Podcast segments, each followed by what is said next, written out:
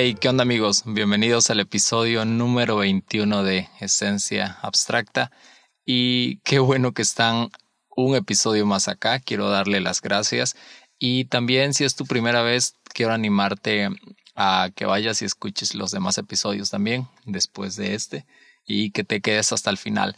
Y si ya tienes uh, semanas siguiendo este podcast, pues igual que puedas mencionarlo en tu Instagram, en tus redes sociales.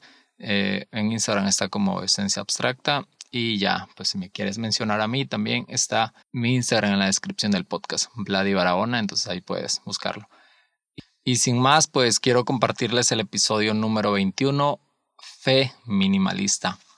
Esta es una idea que ya tiene un buen de días dándome vueltas en la cabeza y, tenía como diferentes nombres eh, o hacer como una serie de episodios sobre la fe y fe, fe creativa, fe práctica y fe minimalista, pero la que más me gustaba o el, o el nombre del episodio que más me llamaba la atención era hablar sobre fe minimalista, un término que está dando vueltas en mi cabeza y que creo que más de uno ah, igual nos está dando vuelta. Y es que si estamos eh, en el área creativa, si estamos en, en, estilo de vida y todo eso relacionado, uh, no digo que quien no esté metido en este mood no, no lo haya escuchado este, este término, pero sí es algo que, que, en estilo de vida, minimalismo, es algo que se repite muy seguido, que lo es un término que está casi casi en nuestro diario, en nuestro lenguaje diario. Y últimamente veo que he estado notando este espíritu que lo hemos llevado a la fe y, lo hemos pasado a un plano más espiritual. Ah, no como tal, creo que hemos dicho, ah, mi forma de vida, mi forma de fe es minimalista. Creo que no, creo que hasta ahorita no lo he escuchado, pero hay rasgos y hay esencia de, de esta mentalidad, de esta filosofía, de, esta, de este movimiento. El minimalismo es algo increíble porque, pues sí, este, hace la vida muchísimo más simple y muchísimo más fácil. Entonces creo que eso es lo, lo bueno del minimalismo. Pero si lo pasamos al plano de la fe, y si aún no lo hemos pasado al lado de la fe, uh, y ya estamos pensando en bautizar con un nombre a esta forma de expresión de nuestra fe, quiero ponerte unos puntos sobre la mesa y que, no sé, puedas tomarlos o puedas desecharlo, porque es algo como muy personal. Y sin más, pues quiero empezar con la definición de qué es minimalismo y, partir de ahí sobre esta idea que me está dando vueltas en la cabeza. La definición de, minimalismo es tendencia a reducir a lo esencial o despojar de elementos sobrantes. Wow, me encanta esto. Realmente, o sea, el minimalismo como, como movimiento, como estilo gráfico, realmente es un movimiento que está súper chido pero es un movimiento súper complejo. Realmente uh, creo que cuando argumentas algo y, y, y, lo argumentas con, ah, esto es minimalista, y si realmente es minimalista eso, las personas como que no lo valoran muchísimo. Dice, ah, eso no te costó muchísimo trabajo. Ah, o sea, eso está súper fácil de realizar, es súper sencillo. Pero realmente lo sencillo es la esencia del minimalismo, pero el fondo del, del minimalismo es ser súper profundos. Y como les decía, eh, hay también filosofías de vida, estilo de vida. Y hay, uh, no sé si tienes Netflix y no lo has cancelado. Este, hay un documental, no sé si, bueno, estaba, no sé si, si sigue en Netflix, pero es de un documental que creo que se llama Minimalista, no recuerdo, lo vi hace como en el 2019, 2018. Eh, y es sobre dos, dos chavos, son dos, dos tipos de, de nombre Joshua y Ryan, y ellos proponen un estilo de vida minimalista. Y, y esta onda está súper chido porque cambian como su estilo de vida a un, a un estilo de vida más simple en lo que solo dejan lo esencial y lo básico para vivir. O sea, porque creo que, no sé si en tu casa puedes tener como un montón de cosas que ni usas, pero las tienes ahí acomodadas por si acaso. Y creo que eso genera estrés y contaminación visual en tu día a día. Y, pues no está chido. Entonces la, la propuesta de, esta vida es de despojarse de cosas innecesarias y vivir solo con lo necesario. Recuerdo una parte de, esa serie y era su casa súper vacía. Solo tenían una mesa, solo tenía unas, una cafetera, bueno, uno de ellos y tenía unos, unas cuantas tazas para tomar café. Y se veía súper vacía, o sea, dije, oh, pues no manches. Pero si te, o sea, si te pones a pensar es menos trabajo, o sea, ya no limpias tanto. Pero tú dices, ah, no manches, que es súper fácil llegar a, a, ese estilo de vida. Pero creo que, que esos, sí, esos personajes, para llegar a, a, ese nivel de estilo de vida simple y minimalista, pues tuvieron que despojarse de muchas cosas que ya habían adquirido, que ya les habían tomado de alguna parte y después de una búsqueda en la que dijeron, ah, esto es indispensable, esto no es negociable, me quedo con esto, esto me ayuda en mi día a día y lo demás no. Entonces creo que fue una decisión y fue un proceso para, para poder llegar a, sí, a quedarse con las cosas que se quedaron. Entonces, cuando lo llevamos al, al ámbito de la fe, creo que si llevamos este término de fe minimalista sin conocer el fondo del minimalismo, creo que puede ser peligroso.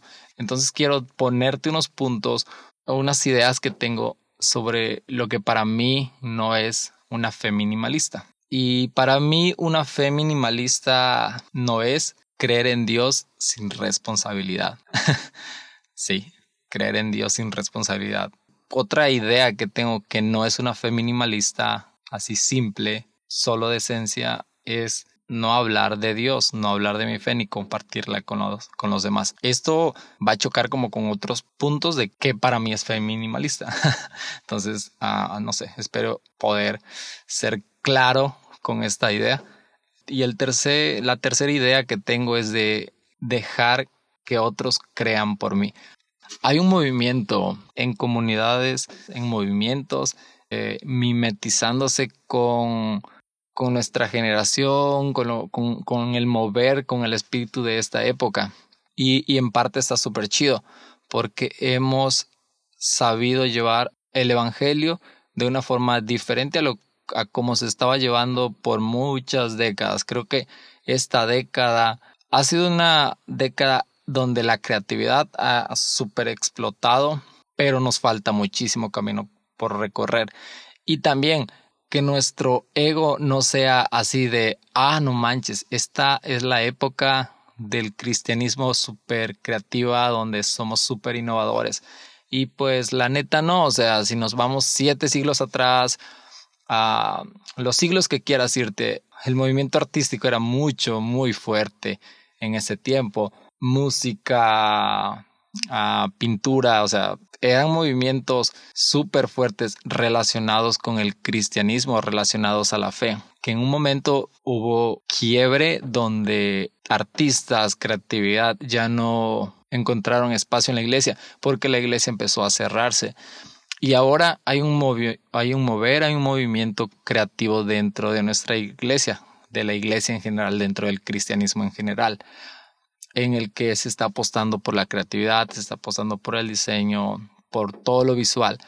Pero eso tiene un peligro, tiene una tentación cuando cuando solo copiamos la forma pero no el fondo de las cosas y es cristiano sin raíces profundas. Y esto quiero contarte algo. Yo crecí en, en un lugar donde abundan las palmeras, zona tropical, sur de México, entonces hay muchas palmeras. Y si ves en el desierto irás acá también hay palmeras. Y estaba yo platicando con mi papá hace, no sé, como mes y medio, y me dijo, oye, ¿te das cuenta que las palmeras es algo que nunca desraíza, o sea, nunca se cae. Y yo le, y yo me puse a pensar y dije, ah, no manches, es cierto, o sea, en toda mi vida nunca he visto una palmera en el que se caiga y sus raíces sean expuestas. Entonces creo que si queremos llevar un, un estilo de vida este, relacionado con el minimalismo sería tener raíces profundas, o sea, y si compartimos a esta fe de forma tan creativa, tan forma tan visual, que eso no pierda como, ah, eso no es la prioridad, la prioridad es el mensaje de, de Jesús, que personas crezcan en torno a la persona de Jesús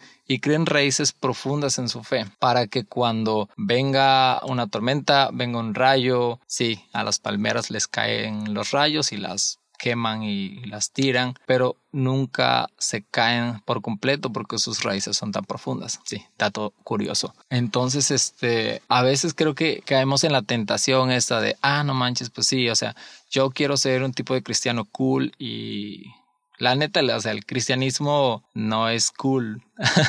Ah, no es la onda ser cristiano hoy en día. Y creo que nunca lo ha sido, nunca ha sido la onda ser cristiano. Siempre ha habido rechazo y Jesús lo dijo claro. O sea, prepárense porque van a ser rechazados, van a ser odiados. Entonces creo que no es tan cool ser cristiano, pero hay propósito en eso. A lo que quiero llegar con todo esto es a proponerte que sí es una fe minimalista para mí. Pero, pero lo, pero lo que yo creo que para mí esto es fe minimalista, si somos congruentes con el significado de minimalismo, entonces esto es lo que quiero ponerte sobre la mesa. Para mí fe minimalista es ser tan profundo en mi tiempo de oración con Dios, en mi tiempo de devoción con Dios, uh, de lectura, que cuando salgo de mi habitación lo expreso de una forma simple a veces creo que no solo del cristianismo podemos aprender cosas, sino también de personas que no son cristianos. O sea, Jesús se relacionaba con personas, pero Jesús pasaba un tiempo de oración con Dios. Dice, o sea, era muy habitual en los evangelios que se menciona que Jesús se desaparecía, Jesús despertaba muy temprano y se iba a orar. O sea, Jesús pasaba su tiempo con Dios y cuando salía de ese momento de oración iba con las demás personas, con los alejados y lo mostraba de una forma tan simple que las personas eran cautivadas por el evangelio de Jesús. Entonces, si quiero ser minimalista en mi fe, pues es ser tan profundo en mi tiempo con Dios y expresarlo de forma simple ni tan compleja. Y eso fue lo que Jesús criticó mucho de los religiosos, que eran más apariencia, pero no tenían, o sea, realmente sí tenían fondo y tenían forma, pero nunca desecharon cosas que, pues, que no iban con la esencia de Dios, del mensaje de Dios. Entonces, pues, quiero animarte a eso, a que no solo sean emociones, sino que tengas raíces profundas en el conocimiento de Jesús, de su relación, de su experiencia y que eso te lleve a, a gozarlo, a disfrutarlo en la libertad que te da ser hijo de Dios, consciente de, ah, no camino por allá porque la dirección que Jesús me dice es por acá. Entonces creo que eso es como de vivir en esa libertad consciente de lo que Jesús habla día a día a tu vida. Y no manches, o sea, qué bueno que llegaste hasta el último segundo de este episodio. Y pues nada, animarte a que lo compartas y nos vemos en el episodio número 22.